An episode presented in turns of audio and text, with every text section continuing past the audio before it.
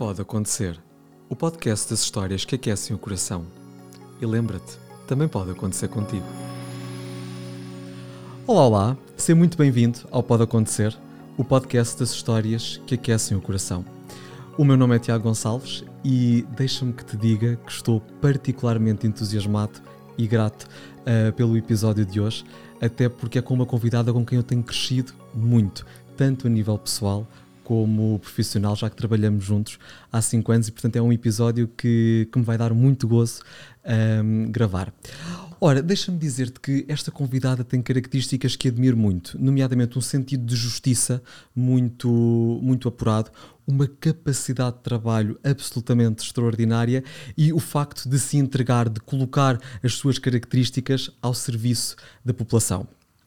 Ora, vou partilhar contigo que já foi Ministra da Saúde, já foi Ministra para a Igualdade, participou na constituição, na formação de inúmeras associações e instituições particulares de solidariedade social, já foi Presidente do Partido Socialista, enfim, toda e qualquer introdução que eu fizesse uh, seria redutora para o brilhantismo e percurso da doutora Maria do Belém Roseira. E, portanto, fez-me todo o sentido convidar a doutora Maria do Belém para este projeto, para o Pode Acontecer, para juntos podermos então explorar a essência da pessoa por detrás da história de sucesso. E vou, vou partilhar contigo o porquê de ter feito isto. Sabes que tenho esta imagem muito, muito clara na minha cabeça. Lembro-me de, de, de, ser uma criança e de ver a doutora Maria de Belém uh, na televisão e sei perfeitamente que na altura uh, pensei, uau, que, que impactante que é, que fantástico que é poder tomar decisões que impactam a vida dos outros. Neste caso, que mudam positivamente a vida dos outros. E foi isso que a doutora Maria do Belém fez sempre ao longo da sua vida e, portanto, é chegado o momento de a receber. Seja muito bem-vinda, doutora Maria muito do Belém. Obrigada, muito obrigada, Tiago. Que grande introdução. muito obrigado. Só dá para perceber a diferença de idades. quase não se nota, quase não ah, se nota. Não. Faz mal, não tem problemas, cuidado. É isso mesmo. Doutora Maria do Belém um, tem uma, uma vida muito rica, um percurso absolutamente maravilhoso, mas se calhar começamos uh, nos seus oito anos. A doutora Maria do Belém é natural do Porto, e cresceu lá, mas sei que aos oito anos começou a fazer um programa de rádio.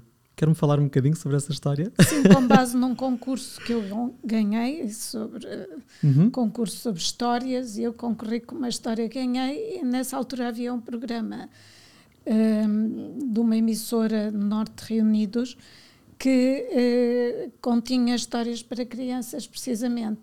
E aquilo era feito, portanto, com atores e atrizes, um, com num estúdio de gravação, uma vez que não era o programa em direto. Claro. Aliás, na altura, e é interessante recordarmos como em algumas dezenas de anos tudo se transformou de uma maneira extraordinária, porque a gravação era feita com aqueles gravadores enormes, com umas bobines enormes, com umas fitas magnéticas uh, e umas bobines que nunca mais acabavam, uhum. e de vez em quando aquilo era usado e reusado, porque digamos que todo aquele equipamento e material era caro, era caro e, portanto, partia com muita facilidade e de repente toca a repetir tudo outra vez.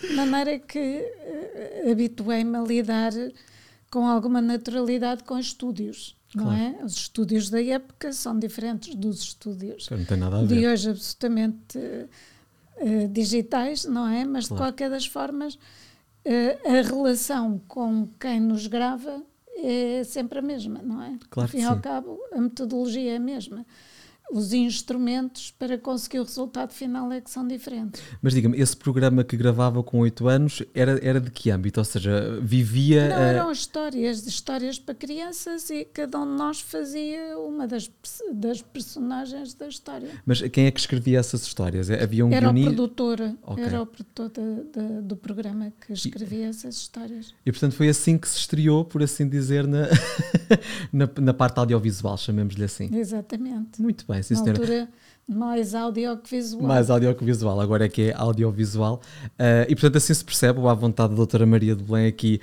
com as câmaras, com os microfones, já Aliás, vem também. a televisão da... nasceu no país, se não me engano, em 1957, uhum. precisamente nessa altura tinha eu 8 anos de idade, portanto, está a ver.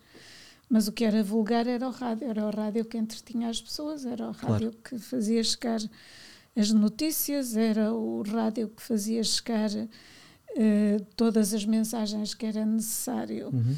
uh, transmitir, sendo que essas mensagens à época eram muito ocupadas, sobretudo na parte dos noticiários, também pelo, pelo que era a cultura de um regime político de ditadura, não é? Claro Portanto, que sim. as pessoas tentavam mudar uh, para, outras, para outras estações. Uhum. Lá em casa ouvia-se muito a emissora 2, uh, que era a atual Antena 2, que era muito mais música clássica do que hoje em dia. Hoje em dia tem muita entrevista, tem uhum. muita coisa falada, é pouca música, para meu gosto.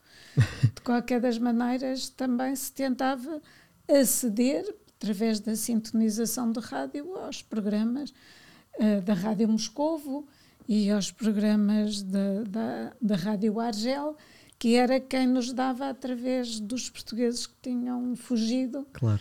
Uh, por razões políticas, uh, ouvir aquilo que era a verdadeira visão sobre Portugal que não nos chegava, como é evidente. Claro, era controlado maneira. e portanto não chegava. E fala dessa componente da, da, televisão, nós nunca nos podemos esquecer que a televisão evoluiu a partir da rádio e grande parte dos programas de televisão evoluíram a partir da rádio, portanto essa, Mas é natural. essa contextualização faz todo o sentido. Pois. E falou-me também do, de um regime ditatorial, é algo que me, que me fascina, é perguntar-lhe, porque a, a doutora Maria de Belém estudou em Coimbra e tirou uma licenciatura em Direito, mas foi num período, em primeiro lugar, pré-25 de Abril e em segundo lugar, numa altura em que enfim, não era muito comum uh, mulheres chegarem ao ensino superior e, portanto, não havia muitas mulheres no ensino superior.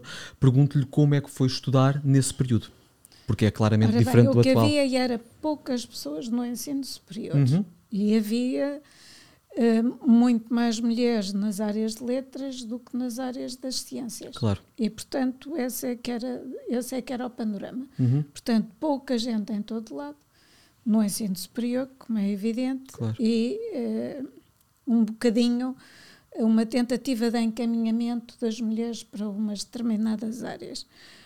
O direito era um, um curso, evidentemente, com uma grande formação uh, teórica muito associada à filosofia, como é evidente, e àquilo que é a ordenação da sociedade, muito assente eh, também nas, na, sobretudo na cultura romana, uma vez que uma das principais fontes de direito em Portugal foi uh, e na Europa o direito romano. Uhum. De qualquer das formas, dizer que era um curso que era um curso considerado para homens e em direito havia muito poucas mulheres. Uhum.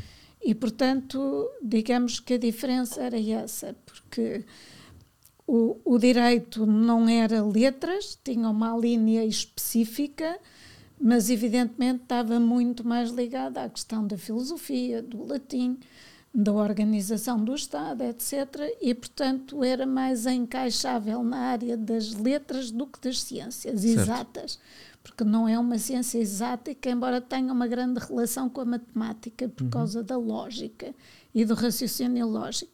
Só que era um curso eh, considerado eh, para homens e não para mulheres. Aliás, nós acabávamos o mesmo curso que os nossos colegas homens e eh, naquela altura, porque eu acabei o curso em, em 72, ainda não podia seguir carreiras da magistratura nem da diplomacia. Porque não estava previsto, não era permitido, portanto. Não, é, não está previsto, era proibido, que é completamente diferente. Pois, não, não, vamos não é, suavizar não aquilo que. Está proibido. Claro. Era proibido as mulheres irem.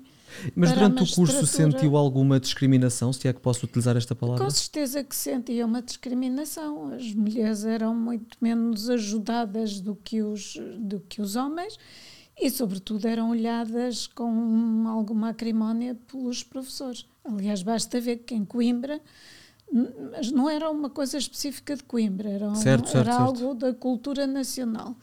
Em Coimbra não havia nenhuma professora mulher e em Lisboa havia uma única só. Portanto, está a ver. Logo aí está tudo dito. Não, está tudo dito. As mulheres não passavam, digamos, aquele teto, chamado teto de vidro, que na faculdade era mesmo a nível do ensino superior como docente. Certo. Falando aqui da faculdade e, e, também tendo em consideração que parte da nossa audiência ou está na faculdade ou entrará na faculdade, alguns já estarão a trabalhar, como é que era a vida académica na altura? Porque atualmente olha-se para a vida académica de forma algo divertida, algo descontraída. Na altura, presumo que sair lá à noite não é o que é sair agora, não, não é? a vida académica em Coimbra era muito divertida, sobretudo para os rapazes no seu contexto noturno. Certo. Mas era uma vida muito divertida, como é sempre quando há juventude. E para as raparigas? É, para, as, para as raparigas, como é evidente, as normas da época eram muito mais restritivas. Não vamos aqui dourar a pílula ou dizer claro. que era diferente. Não, era diferente. Às raparigas era exigido um comportamento de muita contenção e Coimbra, como cidade do interior, é cidade muito conservadora. Ainda mais. Isso notava-se muito mais do que no Porto ou em Lisboa, como é evidente. Aliás, foi uma das minhas, um dos meus choques foi precisamente esse. Na altura, nenhuma universidade no país tinha os cursos todos. Portanto, aquilo era distribuído uhum. pelas várias universidades para todas elas terem alunos suficientes para poderem funcionar e, por exemplo, em Coimbra, em Coimbra um, não havia farmácia completa, só havia três anos. Uhum. Depois no Porto havia, em Lisboa também, mas não, em Coimbra não havia engenharia, só havia no Porto e em Lisboa. Um, no Porto, por exemplo, não havia nem direito nem germânicas porque havia um, as letras eh, na área de germânicas em Coimbra eram muito fortes. Era o professor Paulo Quintela, que aliás era um professor uh, com, com, ideias muito vanguardistas e que introduziu o, teatro na Universidade de Coimbra, embora houvesse mais do que uma companhia de teatro. E, portanto, três, pelo menos, duas de esquerda e uma de direita, uhum. mas de qualquer das maneiras, digamos que Uh, o contexto social era de exigir às raparigas um comportamento uh, absolutamente tradicional e virado para aquilo que eram os valores da família, da descrição, certo. disto, daquilo, daquilo outro. Aliás, Constituição da República à época dizia que as mulheres e os homens tinham os mesmos direitos, exceto no que, no que se refere às mulheres, o que tem que ver com a família. Uhum. E, portanto, não eram era as mulheres que tinham um direito a ter família, era a família que tinha direito a ter mulheres, que é uma coisa completamente E o que é que isso provocava em si? Ou seja, o que é que sentia ao contactar com uma realidade que, à partida, era profundamente então, injusta? O que se sente, o que a pessoa sente é que não, não gosta e claro. que fará o possível para que isso seja completamente contrariada. Aliás, tive a sorte também de, de viver em Coimbra a crise 69, que foi uma grande revolução dos estudantes certo. contra aquilo que era a moral tradicional, que era, uma, era a moral da hipocrisia, a moral da, das aparências, não era a moral da realidade. Uhum. E, portanto, digamos que isso são épocas muito importantes, porque são épocas de ruptura com tudo aquilo que é contrário aos valores democráticos e, portanto, eh, por um lado, o, o reconhecimento da enorme injustiça que as pessoas que não tinham recursos eh, não tinham praticamente nenhuma hipótese de colocar os seus filhos a estudar. Se houvesse a hipótese, na altura as famílias tinham muitos filhos, as pessoas escolhiam sempre, ou as famílias escolhiam sempre dar educação aos rapazes e não às raparigas, raparigas. é o costume, não é? Claro. Portanto, não vale a pena estarmos a falar de coisas que felizmente já estão mortas e enterradas, uhum. embora corram sempre o risco de reaparecer, como nós vemos hoje em dia, sobretudo na cena internacional, nós vemos agora com a saída das tropas ocidentais do Afeganistão, lá vieram outra vez proibir as raparigas de ir certo. à escola, obrigaram-nas a usar burca. Portanto, quer dizer, isto é a história temos da, ter cuidado para que as coisas não se repitam. Não, não é. Temos de ter cuidado, não. Temos que pura e simplesmente saber o que é que é certo e o que é errado uhum. para contrariar tudo aquilo que é errado, porque as pessoas conseguem. Hum, com muitos sacrifícios, com muitos riscos, como nós estamos a ver, por exemplo, também aqui mesmo no seio da Europa, com o que se está a passar com a Ucrânia e o que é que se passa na Rússia, que é também Europa, e portanto uh, os, o, o, o retrocesso relativamente a valores civilizacionais está aqui ao virar da esquina. Claro. Portanto, é preciso ter muito cuidado com essas coisas e, sobretudo, a pessoa estimar o que tem. Não desprezar aquilo que já foi conquistado. Porque aquilo que se assiste hoje é que as pessoas a única coisa que querem é, é divertir-se, uh, se possível, trabalhar pouco uh, e depois, quer dizer, uh, de, aquilo que é normalmente o que, nos, o que nos dá os instrumentos para nós fazermos da nossa vida coletiva aquilo que entendemos que é certo e errado, que são as escolhas políticas, as pessoas desinteressam-se por aí simplesmente e não votam nem querem saber e, e julgam que tudo lhes é devido e que nada é conquistado. Não. Certo. A história ensina-nos que há ciclos. E este ciclo que nós estamos a viver, aliás, no dia em que estamos a gravar isto é o dia seguinte ao das eleições em França, Verdade. e vemos que uh, Marine Le Pen multiplicou por mais de 10 o número de deputados que tinha relativamente às últimas eleições. Portanto, isto não são coisas de brincar, claro. nem coisas absolutamente indiferentes, não tem nada a ver connosco. Claro. Não, não são. Claro que sim. Falar um bocadinho da vida coletiva e o que é facto é que a doutora Maria de Belém uh, participou muito ativamente através de, das medidas que implementou e, e, da visão que teve em termos políticos para o nosso país. Eu pergunto-lhe se esta sua carreira política foi algo que ambicionou ou que foi fruto das circunstâncias, foi surgindo e a doutora Maria de dizer, resposta. A, a, a vida política é assim, nós todos podemos ter vida política claro. mais ou menos ativa. Uhum nós devemos ter opiniões políticas se tivermos razão e consciência, não é? Como é tal? Aquilo que nos dá a capacidade de percebermos o mundo onde estamos e como pretendemos influenciá-lo. E isso são atitudes políticas. O que é que é política? É a gestão da polis, da cidade, do, do mundo, uh, da comunidade em que nós no, nos inserimos propriamente vida política ativa de exercício de cargos políticos ativos nunca busquei porque não era essa diga, não era esse o meu projeto de vida aconteceu e tendo acontecido tentei fazê-lo o melhor que me foi possível e escolhendo para trabalharem comigo as pessoas que eu considerava mais capazes. Uhum. Falou que esse não era o seu projeto de vida. Qual é que tinha pensado para si? Advocacia. Projeto? Advocacia. E se, se fosse agora. Por isso é que eu escolhi o curso de Direito. Ou seja, o, o intuito sempre foi exercer a advocacia. Exatamente. Muito bem. E se fosse agora, que teria feito igual ou, ou, ou teria tentado a advocacia? Oh, Tiago, eu ainda fiz advocacia. O problema é depois eh, fazer só isso ou fazer mais alguma coisa. Claro. Quando se faz mais alguma coisa e quando uh, acabam as circunstâncias por nos orientar num determinado sentido, a pessoa faz em função daquelas circunstâncias, mas as circunstâncias são irrepetíveis. Portanto, virem perguntar, faria assim ou faria diferente, depende das circunstâncias. Faz Nunca posso sentido. dizer que as pessoas julgam que escolhem tudo na vida. Não escolhem tudo na vida. Uhum. As coisas proporcionam-se e depois aquilo que nos orienta são os valores que nós uh, defendemos e, e, gostamos de praticar. Portanto, é sempre em função uh, do contexto do momento, da circunstância do momento e daquilo que está em risco ou que aquilo que nós podemos ajudar a fazer melhor.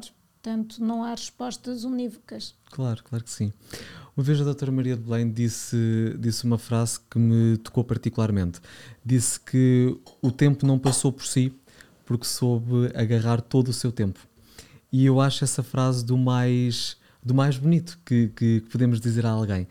Um, sente que isso é fruto da forma intensa com que vive e do facto de se agarrar aos projetos? Essa frase não é minha, é do professor okay. Daniel Serrão, que era um grande cientista português, anatomopatologista, professor de anatomia patológica, uhum. que foi presidente do Comitê de Bioética do Conselho da Europa e que foi também presidente do Conselho Nacional de Ética para as Ciências da Vida. Mas, por exemplo, a, Sofia de Mel Breiner tem uma frase poética, como só ela sabia ser, que exprime isto mesmo, de cada, mais ou menos neste género.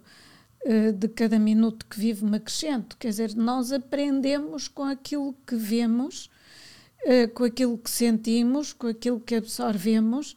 Não devemos passar na vida com aquela figura dos, dos, dos macaquinhos uh, de Paris, do tapa aos olhos, tapa a boca, tapa aos ouvidos. Não, nós devemos estar atentos àquilo que nos rodeia e nos rodeia não apenas no nosso espaço doméstico, mas no nosso espaço público e hoje em dia, em épocas de globalização, com aquilo que se passa à nossa volta. Devemos aprender, devemos uhum. estar atentos, devemos estar abertos para a aprendizagem. Há muita gente que vive distraída, porque só está preocupada consigo próprio. É um mundo da indiferença, sabemos isso perfeitamente, não é? Aquilo que se passa com os outros não interessa, mesmo que aquilo que se passa com os outros e, e, e aquilo que se passa à nossa volta é absolutamente inerente à nossa vivência. A pandemia veio ensinar isso, isso de uma maneira muito crua, não é? Nós somos fruto de um equilíbrio entre cada um de nós e a natureza, a natureza na sua dimensão, seja de fauna, seja de flora, seja de atmosfera, de, de, daquilo que seja. Portanto, o nosso cosmos é a nossa realidade. Nós temos sempre alguma coisa desse cosmos. Nós somos um bocadinho, como se diz na Bíblia a explicar isso, somos pó e em pó nos vamos tornar. Portanto, quer dizer, isto é mesmo assim. Uhum. E, portanto, não, não vale a pena, não devemos fugir disto e não devemos precisamente trocar aquilo que é a, a, a, nossa existência, que só se define porque há a existência dos outros, não éramos isolados sozinhos, não tínhamos referencial, nem tínhamos com quem nos comparar e, uhum. portanto, não havia alteridade, não é? Claro. Nós somos nós e os outros, mas as nossas circunstâncias, como é evidente. Claro, claro que sim. Mas uh, perguntava-lhe há pouco que hum, a intensidade com que vive os projetos é algo que, que, que, sempre me fascinou. E eu disse na introdução deste, deste episódio que a doutora Maria de Belém tem das agendas mais, mais complexas que nós podemos imaginar, e há bocadinho falávamos antes de começar a gravar, que encaixa sempre os diferentes compromissos para poder uh, dar resposta e, e, e, e, de algum modo contribuir, continuar sempre a contribuir para, um, para a sociedade. Sente que, que essa de algum modo é a sua, a, a, sua missão de vida, se lhe podemos chamar assim, porque a doutora Maria de Belém sempre se colocou ao serviço dos outros, sempre, tudo aquilo que fez sempre teve um reflexo muito direto nas vidas de todos nós, no coletivo, se assim quiser. Um... Uh, repare, nós, uh, como dizia o Camus, somos uma probabilidade infinita. Porque é que nasceu assim? Porque é que nasceu assim o Tiago? Uhum. Porque é que nasceu assim cada uma das outras pessoas? Por enquanto, cada um de nós único e irrepetível. Uhum. E somos tão improváveis que para mim só faz sentido que eu seja improvável porque há uma razão de ser para a minha existência. E a razão de ser para a minha existência é fazer alguma coisa com a minha vida. E, portanto, a minha vida não é só minha. Porquê? Porque eu dependo uh, daquilo que me pôs cá, da minha circunstância uh, originária, digamos assim. Dependo e dependi daquilo que me ensinaram os meus professores, não é? Dependo daquilo que eu fui capaz de ir absorvendo nos contextos todos por onde passei. E, portanto, eu tenho a obrigação de dar um retorno. E esse retorno, em meu entender, só faz sentido se for um retorno positivo. Tento dar um retorno positivo. Uh, pergunta ao Tiago: podia ter uma vida mais calma? Podia e se calhar até devia, em termos de da saúde e das outras coisas que também são importantes para mim, que é a minha família. Claro. E eu também sou importante para a minha família, eles também gostam de ter tempo comigo, não é? Claro.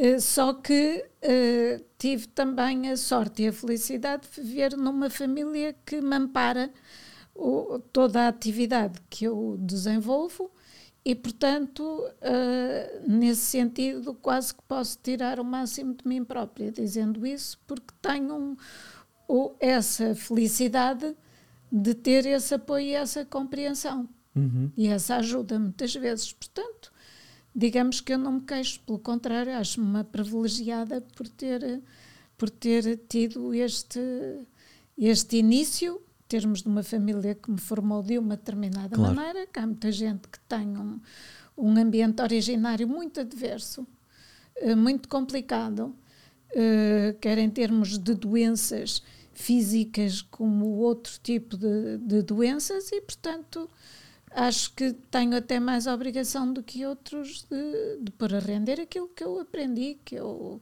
que eu posso partilhar, em que eu posso realmente ajudar ou fazer com que as pessoas percebam que a vida tem um sentido realmente é, é algo que não é alcançável para mim.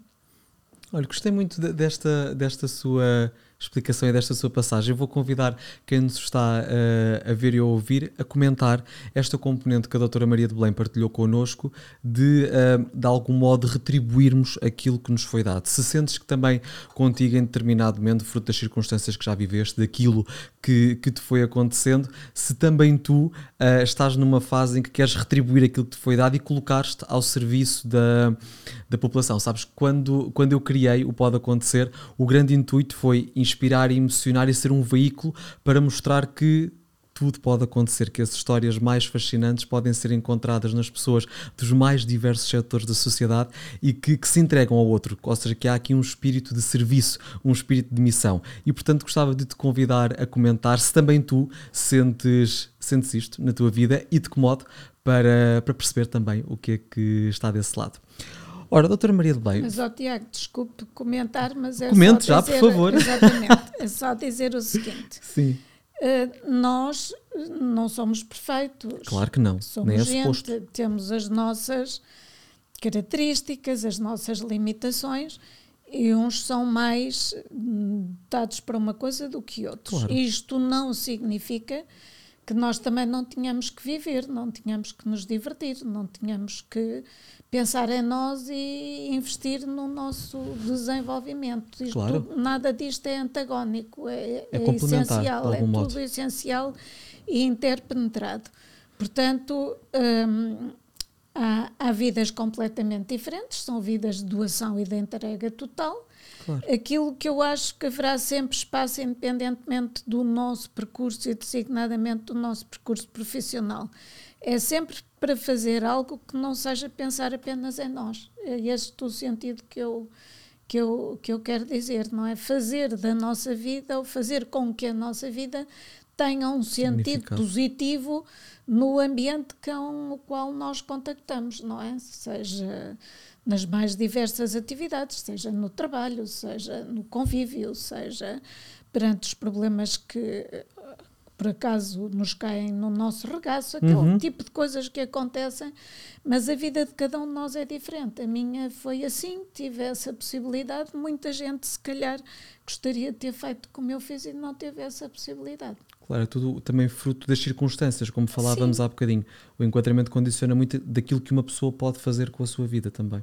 Com a sua vida, com as oportunidades que tem, é porque digamos que o mundo está, está cheio de doenças e defeitos. Portanto, às vezes há gente fantástica e que poderia render imenso em determinadas eh, funções, em determinados locais, com determinado tipo de tarefas, e depois ou nunca tem a hipótese de aceder a elas, porque no meio disto tudo há imensas batotas, não é? Há muitos compadrios, há muitas, claro. há coisas muito, muito desagradáveis que acontecem na vida das pessoas. Elas não são todas iguais, nem têm todas as mesmas oportunidades. Para além do código postal, que é aquilo que normalmente condiciona mais, há outras circunstâncias na vida das pessoas que são favoráveis ou são adversas e, portanto, Uhum. Tudo isso tem que ser pesado no, no, conjunto daquilo que fazemos. Falávamos há bocadinho, e lembra-me agora das oportunidades e do facto de, de,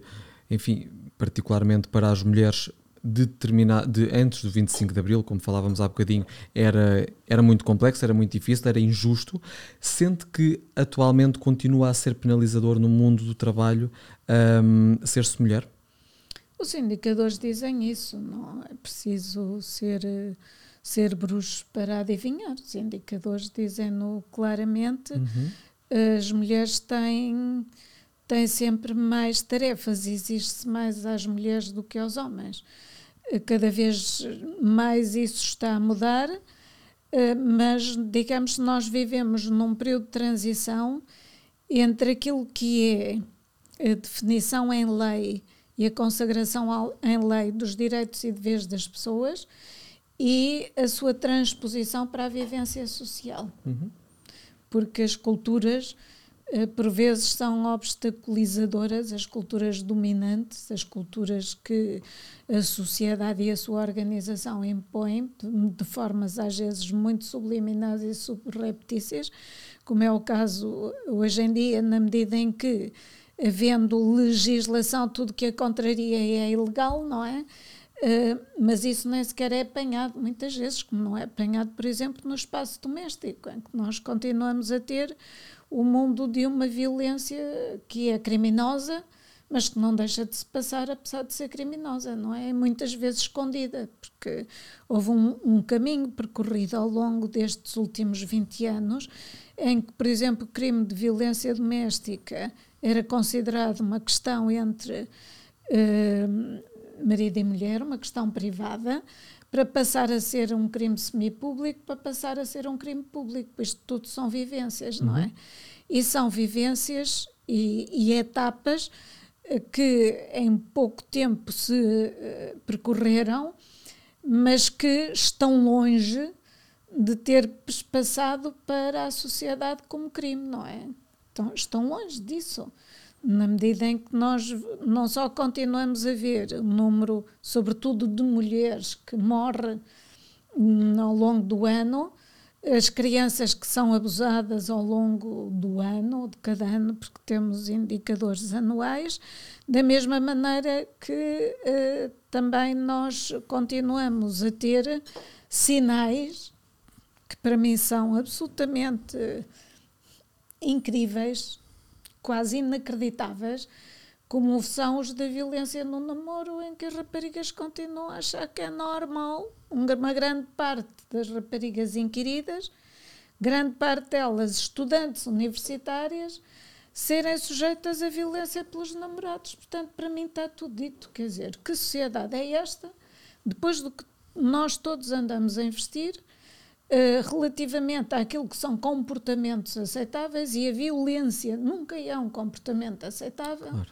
em mundos civilizados, que as estudantes universitárias achem que é normal que lhes exijam a password, que lhes deem um tabefe ou até uma tareia, que exerçam pressão sobre elas para eh, aquilo que elas não querem fazer, eh, que tenham que se socializar através do consumo excessivo de álcool ou de drogas. Pronto, quer dizer, isto parece que não temos a cabeça no lugar, não é? E até que ponto é que muitas vezes a própria organização da sociedade favorece este tipo de comportamentos são comportamentos absolutamente ausentes de qualquer análise crítica da alternativa, não é? Portanto, isto para mim é um mistério insondável. Certo, não. E, e é algo que nos deve preocupar a todos nós, e como bem disse, os indicadores estão à vista, portanto, mais do que indicadores, agora também é, é, é necessário agir e, portanto, faz-me faz todo o sentido. E algo também que me, que me incomoda muito enquanto homem é, é essa realidade. E, portanto, enfim, é, é, urgente agir e pensar de forma, mais do que pensar, como dizia, agir sobre, sobre este tema. Doutora Maria de Bem, falar um bocadinho da importância da, da sua família e é de facto muito, muito ligada à sua família. Eles sempre foram um porto seguro ao longo destes anos todos Com em que certeza. foi tão ativa a, Sim, a nível sempre, profissional. Sempre, sempre. Até porque eu sei que a doutora Maria de Belém, no exercício das suas funções, uh, quando tinha alguma deslocação ao estrangeiro, fazia sempre por ficar o mínimo tempo possível lá fora, não era? É sim. Uh, o facto de ter eh, uma vida muito exigente, ao mesmo tempo que ser mãe ou pai, seja o que for, for. Uh, acaba por nos retirar o prazer do acompanhamento de etapas no crescimento dos nossos filhos, que são etapas que não vão repetir-se. E, portanto, a melhor maneira para mim de tentar uh, diminuir esse dano, porque há sempre um dano, uh, era precisamente tentar estar ausente o menor tempo possível. Claro. E atualmente, enquanto, enquanto avó, porque a doutora Maria de Belém já tem, já tem dois netinhos, como é que é a doutora Maria de Belém enquanto avó? É mais permissiva, se assim se pode não dizer? Não tenho nenhuma tendência para ser permissiva. ok. Nenhuma tendência. Como é evidente, não me cabe a mim diretamente a educação mais direta e mais presente dos netos, porque eles estão muito menos tempo comigo do que com os pais, não é? Os pais aí é que têm a principal responsabilidade. De qualquer das maneiras, não deixo de ser como sou. Uhum. E, portanto, sou, sou como sou, uh, muitas vezes em discordância com a minha filha, mas ela é que é responsável uh, por, uh, por educar os filhos dela, não sou eu e enquanto estão comigo tento explicar-lhes as coisas à minha maneira. Claro, claro que sim. E claro que a agenda da igualdade, mas a minha filha também é, também é, digamos, uma militante nesse sentido, de maneira que pois isso está tem... sempre, não é? Tenho um neto mais novo, o rapaz é mais novo que a irmã, e eu digo sempre, meninas primeiro, porque eu gosto de dizer que os deveres são iguais, mas as prerrogativas são diferentes, porque as regras de convívio social fizeram-se precisamente para nós evitarmos as violências. E, portanto, eh, por vezes há regras que costumam dizer, então, mas a agenda da igualdade é porque é que as pessoas mais velhas têm que ser tratadas de outra maneira ou as mulheres de outra maneira? Porque são regras que nós verificamos ao longo da, da civilização humana que ajudam a um mundo menos hostil, menos agressivo. E, portanto, há regras que eu gosto de lhes ensinar e explicar o porquê, que é para que as pessoas percebam. Quer dizer, nós uh, às vezes não conseguimos uh, apreender as coisas percebendo o seu sentido e, portanto, é melhor explicar o sentido, porque explicando o sentido nós aprendemos e incorporamos mais depressa e mais profundamente. Muito bem. Lembrei-me agora que quando a estava a ouvir, um, o facto da doutora Maria de Belém sempre ter tido muita exposição pública, porque tinha, quando, enfim, no exercício das suas funções, já utilizei este termo várias vezes, mas, mas é um facto. O que é facto também é que quando temos muita exposição pública, nem sempre as coisas são interpretadas da forma correta e a informação que chega às pessoas é a informação mais verdadeira possível. E nem sempre corre tudo bem. E nem é sempre corre tudo bem como é que se gera quando corre menos bem? Como é que nos mantemos focados e alicerçados quando a aceitação não é a mais positiva ou as coisas correm menos bem? É preciso ter a noção que muitas vezes, e isso a psicologia das multidões ensina-nos, uhum. que nem sempre as multidões são racionais nas apreciações que fazem, são muito conduzidas. E essa condução pode ser positiva ou negativa. Já certo. sabemos isso, não é? Já é uma coisa também uh, identificada há muito tempo. Uh, por outro lado, nós próprios também, quando temos muita coisa para fazer, podemos cometer erros, não somos infalíveis, faz parte da natureza humana o errar. Só não erra quem não faz. Agora, as pessoas são mais ou menos agressivas, são mais ou menos justas. Eh, eu tenho, tenho as minhas próprias formas de, de gerir essas coisas e por isso, como eu digo, quer dizer, o apoio da família é sempre bom, certo. é sempre essencial. Eh, e depois há uma coisa que nos ajuda a perceber que aquilo que hoje é muito desagradável, daqui para um ano já não está, já não incomoda nada, já passou, já é passado, já está mais do que enterrado. Portanto, quer dizer, eh, todos temos que lidar na nossa vida com coisas boas e com coisas más. Tiramos normalmente mais lições do que é mal ou do que correu mal do daquilo que correu bem e, portanto, é encarar também essas coisas do ponto de vista positivo, do que nos ensina e tentarmos, se erramos, não repetir erros. Se não errarmos, eh, ou se não erramos, eh, esperar que as coisas passem e que a borrasca passe, porque não há mal que sempre dure, nem bem que se não acabe, é o que costumam dizer. Tem uma, tem uma capacidade grande de se libertar daquilo que já não interessa, não tem? Completamente. Isso adquire-se com o tempo ou é, ou é, algo inato? Eu tenho no seu a sorte caso? de ser assim. Não faço nenhum esforço para isso. Sou muito sensível, mas também sou muito racional.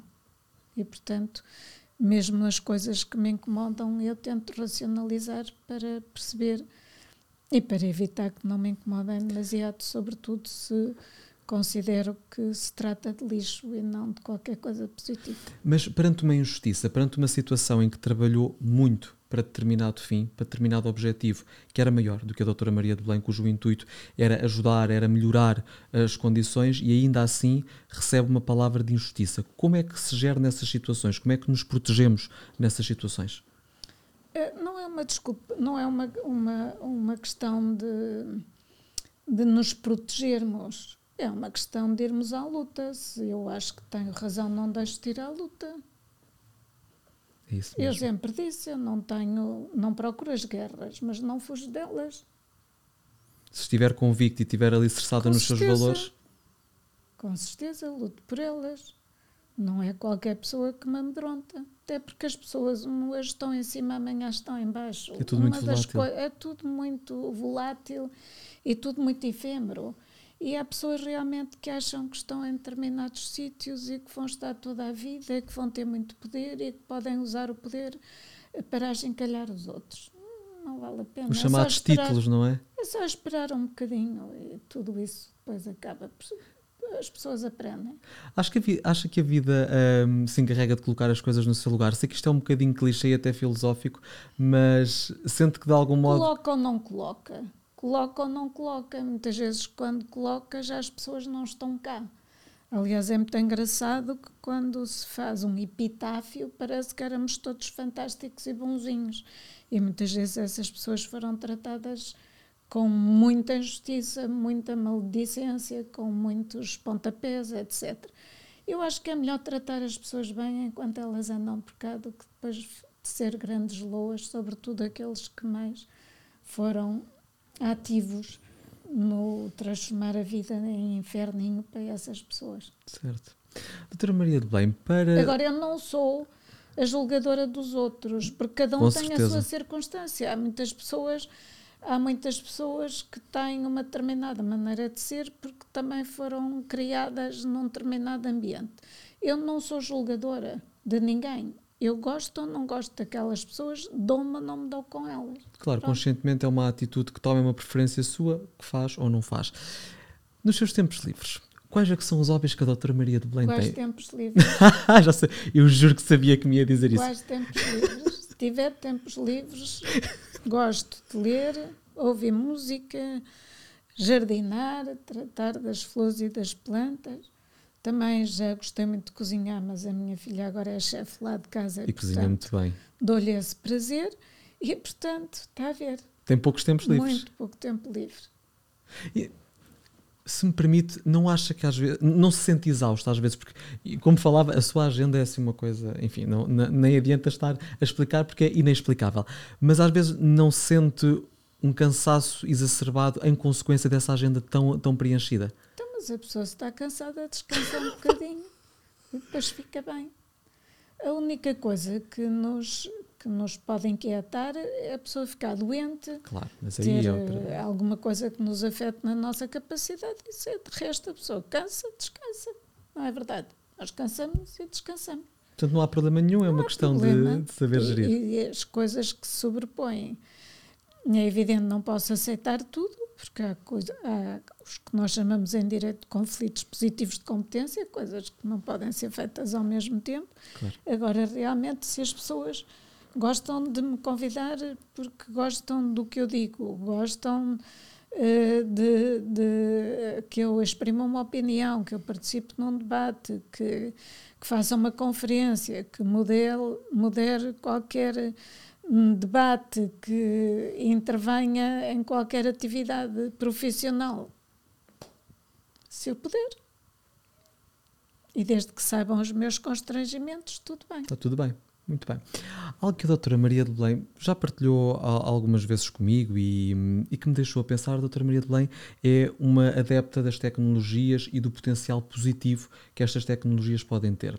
Contudo, eu gostava que olhássemos agora para o outro lado, que é as tecnologias são ótimas quando bem utilizadas, mas não acha que atualmente, particularmente com os telemóveis e tudo mais, estamos demasiado ligados? Estamos demasiado ligados ao digital? O digital entrou nas nossas vias, nas nossas vidas. Uhum. Portanto, é uma questão de nós uh, gerirmos aquilo que pode ser gerido, não é? Uh, há coisas que são como o vento, é escusado pensar que se param com as mãos. E, portanto, o que nós temos que fazer é tentar, do ponto de vista uh, da nossa organização em sociedade, tentar aprovar regras e princípios que uh, façam das tecnologias algo positivo para as pessoas. Sabemos que isso é, digamos, uma utopia, uhum. mas se nós não, não, não aprovarmos princípios e valores e não encaixarmos, se não tivermos uma coerência uh, naquilo que é governação, em termos globais também se aplica à questão das tecnologias, é desistirmos de, daquilo que é o nosso dever. Agora, tudo tem um aspecto positivo e negativo na vida, não é? Eu posso dar como exemplo a energia nuclear. A energia nuclear é horrível quando é capaz de sustentar uma guerra nuclear, mas é altamente positiva, por exemplo, nas doses adequadas para o tratamento do cancro. Uhum. Portanto, é o que nós fazemos delas. No nosso espaço privado, Uh, tem que haver muita informação sobre como a dependência da tecnologia pode ser negativa e eh, nós temos que ser, digamos, eh, ter, ter os olhos abertos para aquilo que são os riscos e os benefícios e depois fazer as nossas escolhas. Nós não podemos impor a pessoas adultas e a pessoas inteligentes as escolhas que são as nossas, a não ser os grandes princípios, não é verdade? Claro. Uh, em minha casa, uh, eh, e, e com, com os meus netos, por exemplo, há muito cuidado em que eles não sejam excessivamente dependentes da tecnologia, mas eles vão viver num mundo muito mais dependente dessas tecnologias do que nós, ou melhor, do que eu. Uh, o Tiago um bocadinho mais do que eu e eles muitíssimo mais, porque a transformação digital está aí e, e ela impacta as nossas vidas.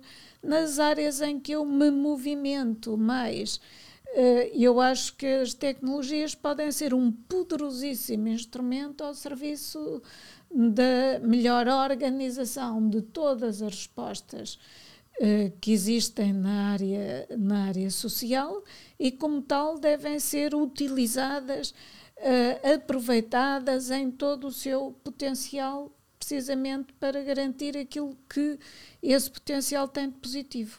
Mas sente que de algum modo essa utilização excessiva da tecnologia pode provocar alguma turbulência mental que, que nos torna menos claros do ponto de vista do raciocínio, porque nota-se muito. Uh, não, não, é preciso irmos muito longe, estações de metro, autocarros, uh, as pessoas na rua tudo muito ligado, muito compenetrado no telemóvel e pouco atentos oh, aos Tiago, outros. eu tenho é, muita preocupação é, com as pessoas que, não dominando as tecnologias, uhum. ficam arredadas dos seus direitos fundamentais. E por isso considero que um programa literacia digital tem que ser estruturante da transformação digital da sociedade para não deixarmos pessoas para trás. Acho também como sabe, já temos eh, abordado estas questões, que acho muito importante reganhar uma certa dimensão da intergeracionalidade, pondo os mais novos a ajudar os mais velhos a ultrapassar as suas limitações nesses domínios. Até porque eu vejo uh, que uh, o, o, o, nós, as pessoas da minha idade, que conviveram com as tecnologias digitais já muito tarde na sua própria vida profissional. Toda, nós tivemos uma formatação uhum. cerebral eh, com base no raciocínio, na, na, na, na, lógica, digamos, nas coisas a fazerem sentido, e muitas vezes o digital não faz nenhum sentido, não é verdade?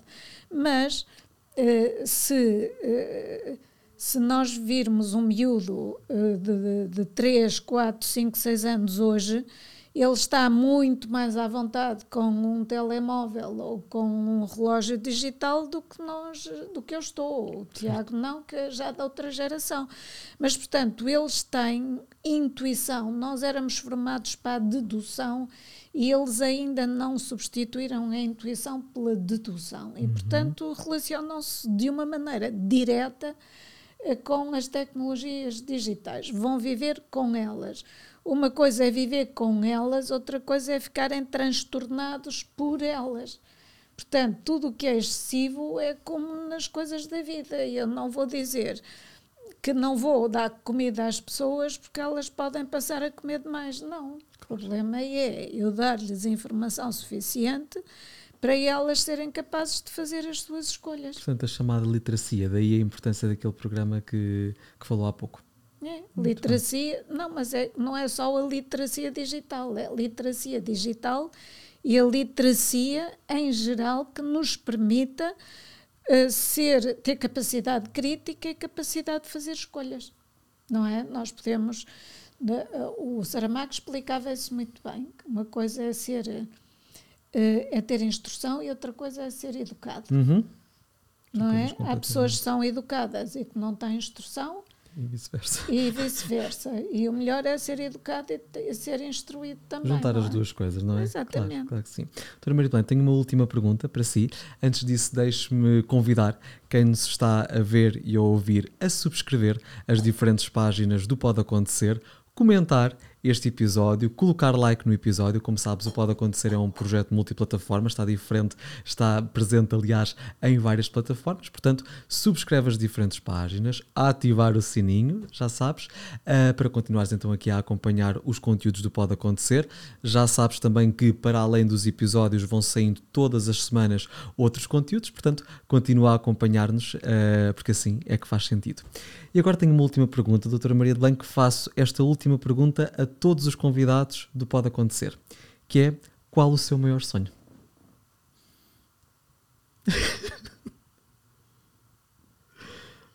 Qual o meu maior sonho?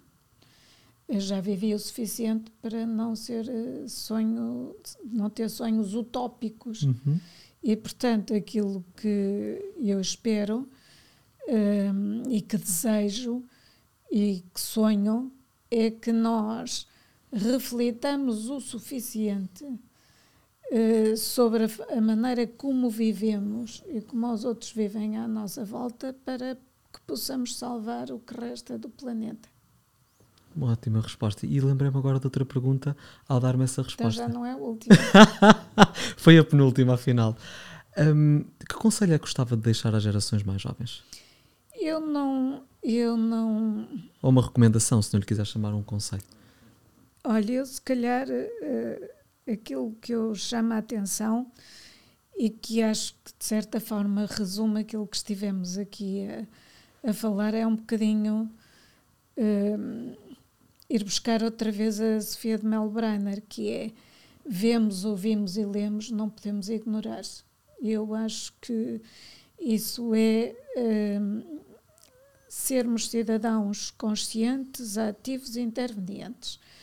Eh, na uh, tentativa de minorar as injustiças que podem ser resolvidas. Por isso é que eu lhe disse, uh, as utopias só fazem sentido no sentido daquilo que é realizável.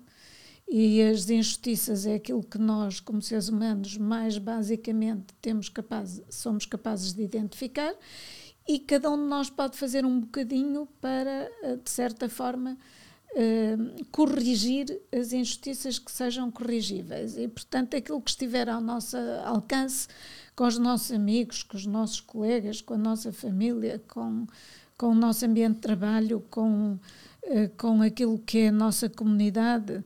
Uh, por exemplo, os lixos, olha, que uhum. as pessoas continuam a não separar ou a usar inadequadamente as coisas, não ter atenção aquilo que, que realmente está a dar cabo da nossa casa comum, percebam que realmente ou nos salvamos todos ou, ou nos ninguém. destruímos todos. E, portanto, acho que esta é a questão mais premente do imediato e aquela que realmente nos permitirá ter ou não ter futuro.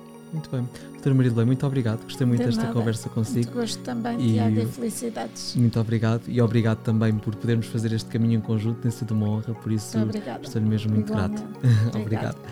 Quanto a nós, encontramos-nos no próximo episódio do Pode Acontecer e lembra-te sempre que também pode acontecer contigo.